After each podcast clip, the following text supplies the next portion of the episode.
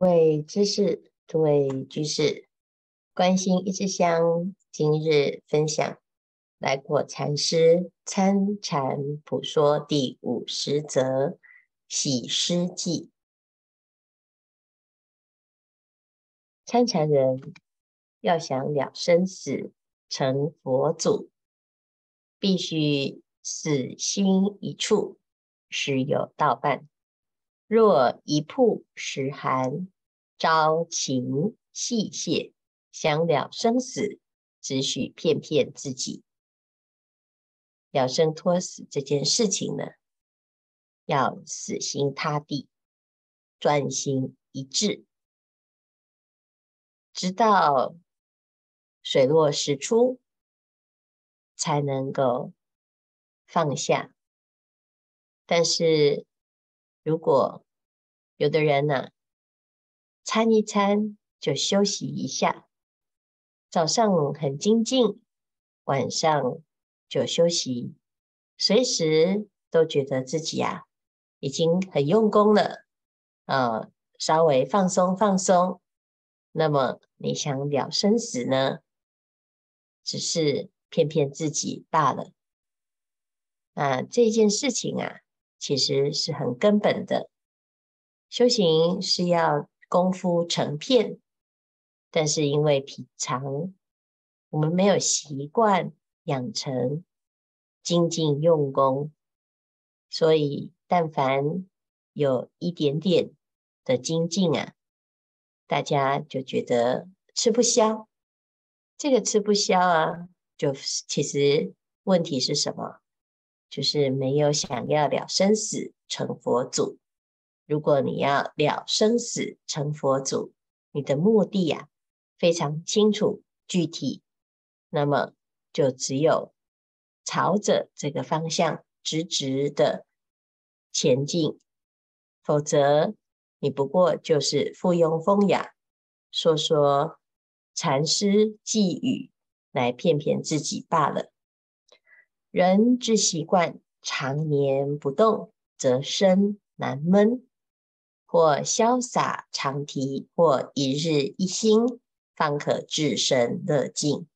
稍有疑深之物，或有负重之事，即去思愁郁，直到行不可，不行不可之处境。啊，大部分呢，人的习惯啊。这是需要动啊，那有些人呢就喜欢啊攀缘，那攀缘在各种境界，那以为啊自己是很自在，那事实上呢，其实我们自己呀、啊，有时候心真的要静下来，就不能够习惯不动的状态啊，因此呢，真正在对抗的。是我们那个躁动的心，那行则身难安适，不行衣食难求，虚伪之处，吾一日无知，好可怜！我半道行人，因以身非我，何苦不能吃？何事不能行？参禅学子，以道为人。以参为心之事，尚不能悟世俗正业，何况闲观俗典，闷看俗书，生可惜也。啊，这里就谈了、当我们的心不能安住的时候啊，就很容易觉得，哎呀，这个参禅啊，始终都在听佛法，从早到晚就在。听佛啊，乃至于看佛，那听到最后呢，觉得很厌烦。但是问题是啊，你读的佛经啊，是究竟解脱，是能够了生脱死的经典。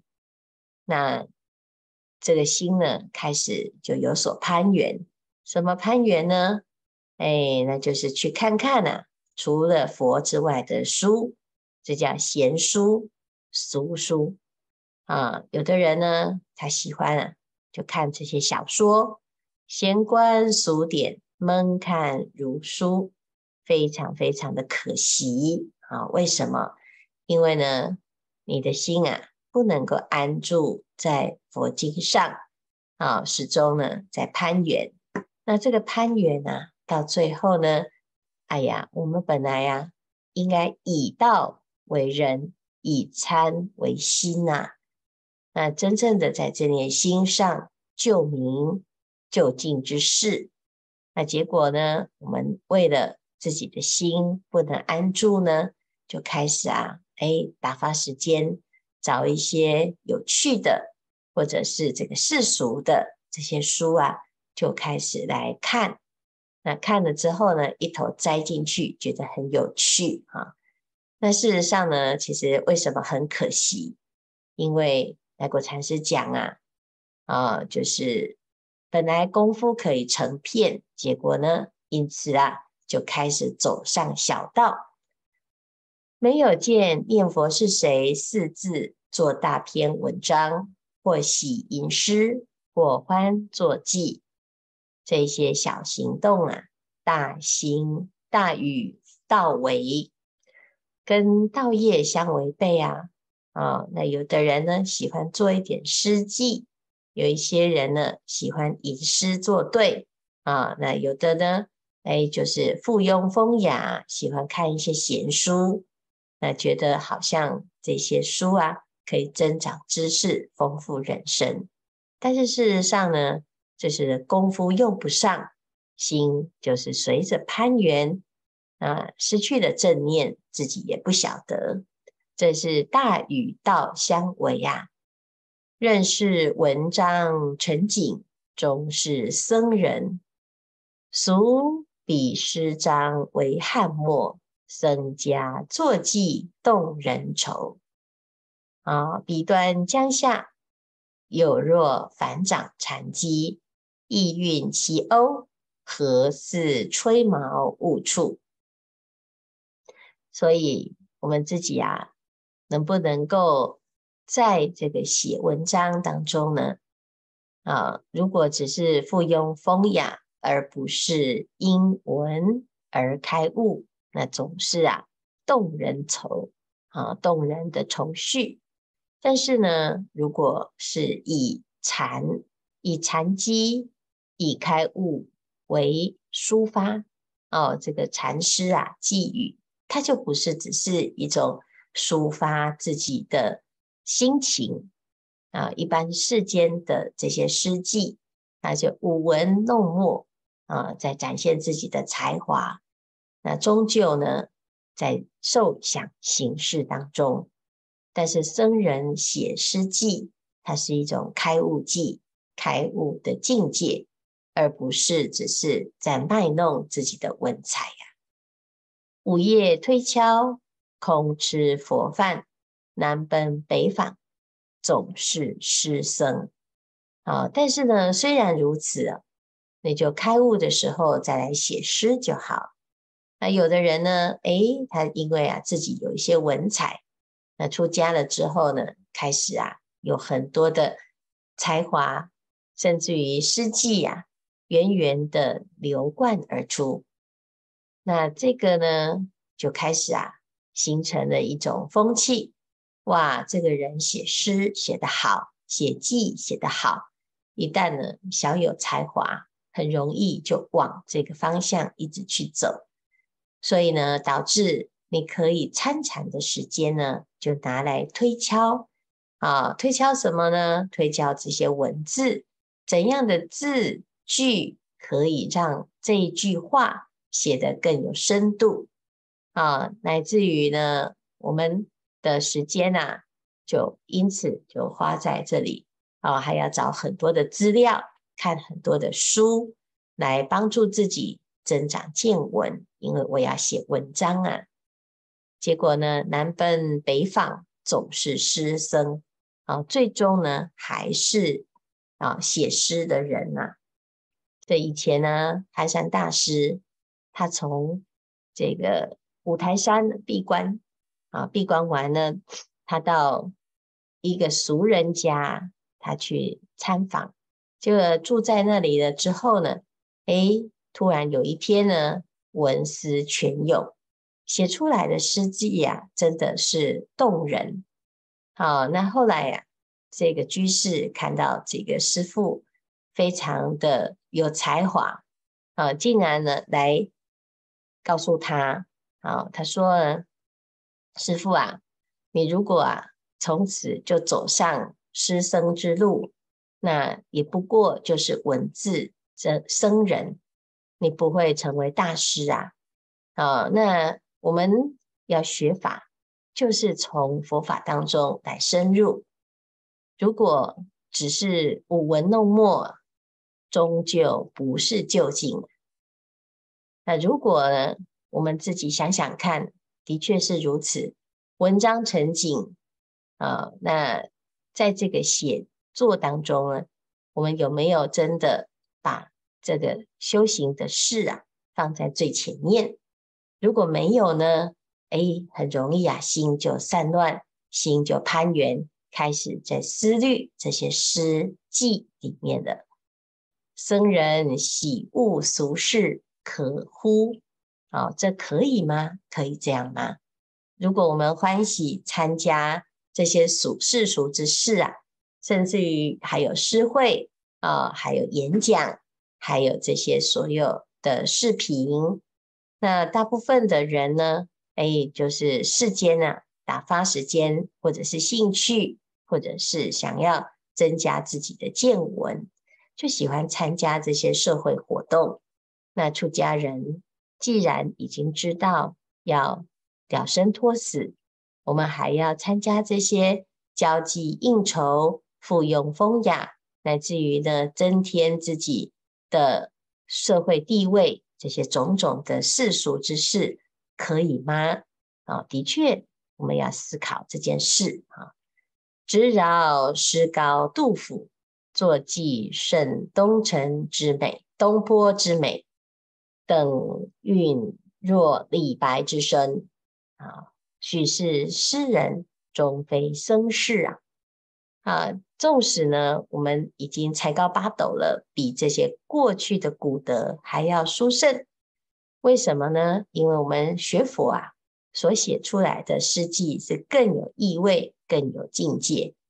那过去的杜甫、李白、苏东坡，那这些终是啊，一个才高八斗的才华。但是如果我们的修修行啊，拿来写诗作记啊，即使是胜过了这一切啊，啊，但还是一个诗人。终非僧士，此病之源，皆由参禅人不知生死为何物。归根结底呢，就是道行不够。我们不知道啊，自己为什么要修行。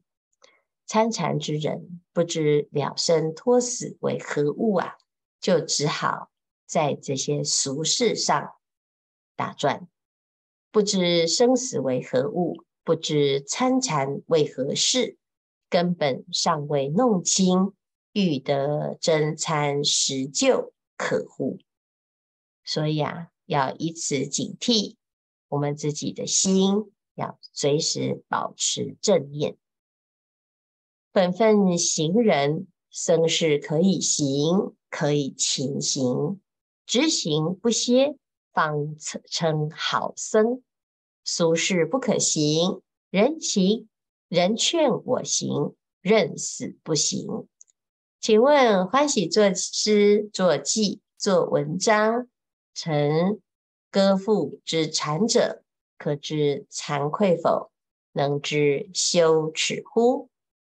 自此发愿，一生到老，勤学高僧，不学师僧。那的确啊，很警惕啊，因为有有的人呢，开悟之后啊。哇，这个突然诗性大发，啊，他会有很多的文思泉涌，那就在这个诗句当中啊，哦，在卖弄，或者是啊，一头钻入这个文学的大海。那过去啊，他只有这个啊诗可以做奴隶，那现在呢，不只是这样喽，还有歌啊，还有唱。还有演。好，所以呢，色声香味触法，如果我们能够啊直指人心，可以了生脱死，那么我们就不要走这些演绎路线啊，否则到最后啊，自己失去的本分是。